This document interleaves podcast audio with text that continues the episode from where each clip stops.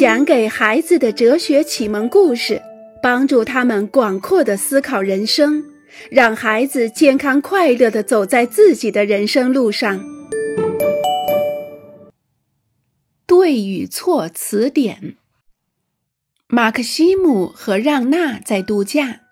今天早上阳光明媚，他们的心情极为舒畅。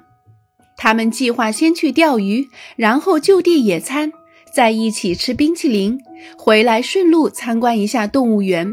到家以后洗一个淋浴，然后两人再单独去一个海滨餐馆晚餐，最后再去夜总会转一圈儿。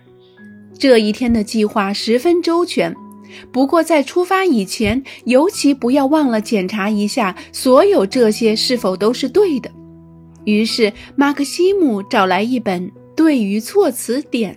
他开始读：“为天气晴朗而高兴，对的；钓鱼，错的，除非每人只钓到两条鱼；野餐，对的；请吃冰激凌，一般情况下是对的，但是应参照身高体重比例表做出决定；参观动物园，错的；洗淋浴，对的，除了星期四。”两人单独共进晚餐，错的；去情人夜总会，如果两人相爱已经十四天以上，对的；动物园不能去。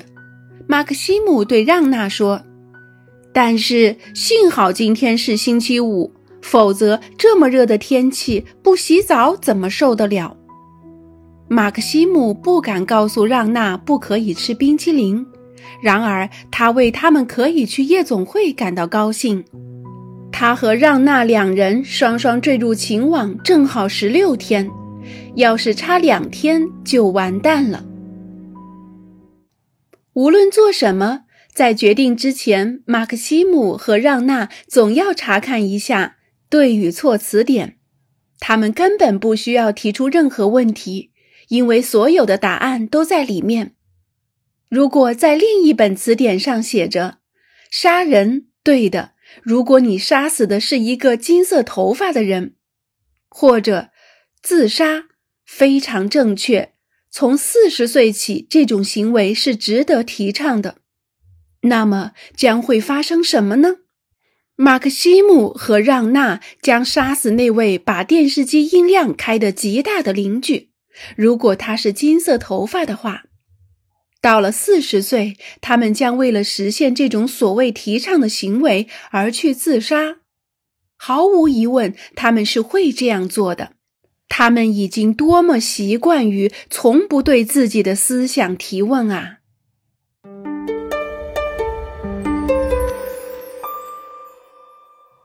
我们没有任何责任。如果对与错是写在一本从天上掉下来的词典里。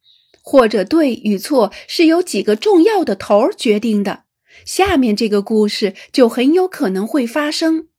这样给予我们的好处是我们的大脑一点儿也不累，甚至可以说完全处于休眠状态。我们对所有一切都不负任何责任。在罗纳尔德的团伙里，一共有七个人。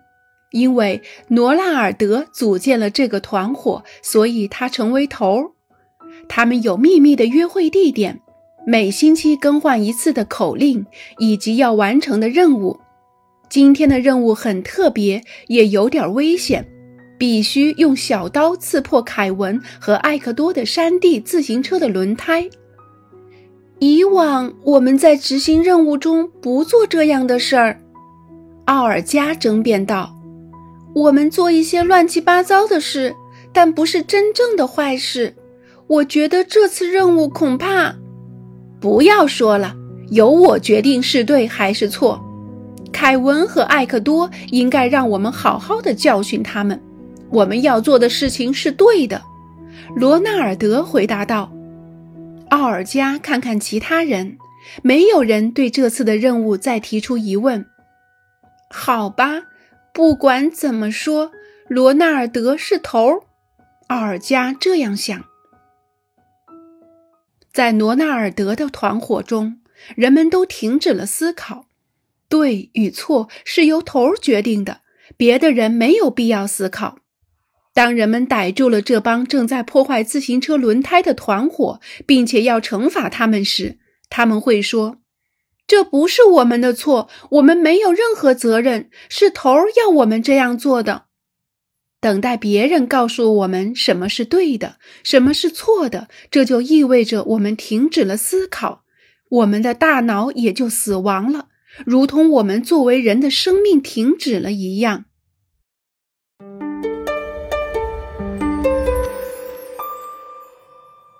救命呀！我的电脑活了，就像每天下午一样。